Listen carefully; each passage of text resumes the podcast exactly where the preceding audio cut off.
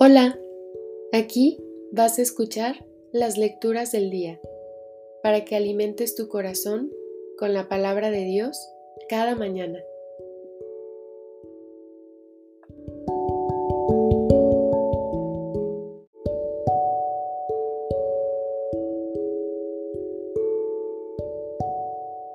Del libro del Génesis.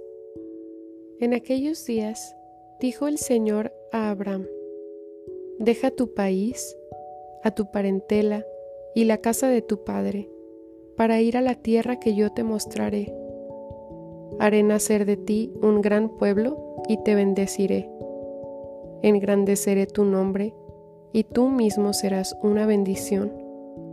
Bendeciré a los que te bendigan, maldeciré a los que te maldigan.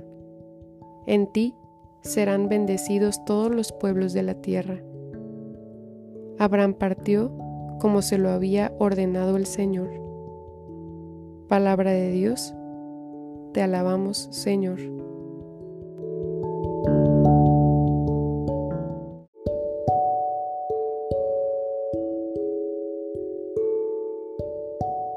Del Salmo 32 Señor, ten misericordia de nosotros.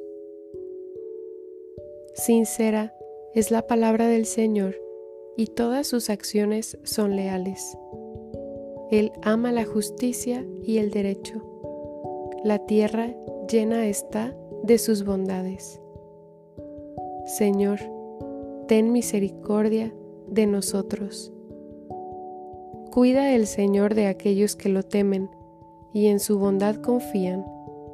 Los salva de la muerte y en épocas de hambre les da vida. Señor, ten misericordia de nosotros. En el Señor está nuestra esperanza, pues Él es nuestra ayuda y nuestro amparo. Muéstrate bondadoso con nosotros, puesto que en ti, Señor, hemos confiado. Señor, ten misericordia de nosotros.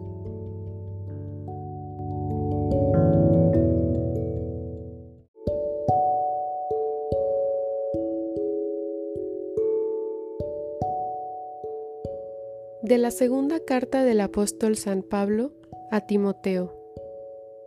Querido hermano, comparte conmigo los sufrimientos por la predicación del Evangelio, sostenido por la fuerza de Dios, pues Dios es quien nos ha salvado y nos ha llamado a que le consagremos nuestra vida, no porque lo merecieran nuestras buenas obras, sino porque así lo dispuso Él gratuitamente.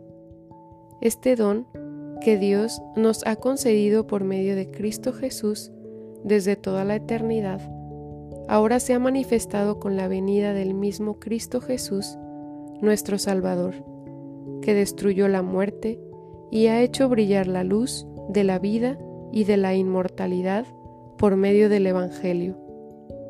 Palabra de Dios, te alabamos, Señor.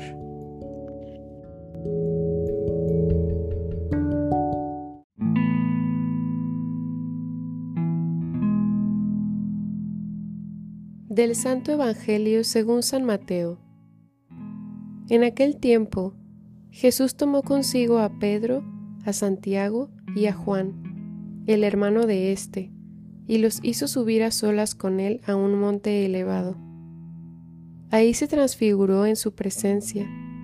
Su rostro se puso resplandeciente como el sol y sus vestiduras se volvieron blancas como la nieve.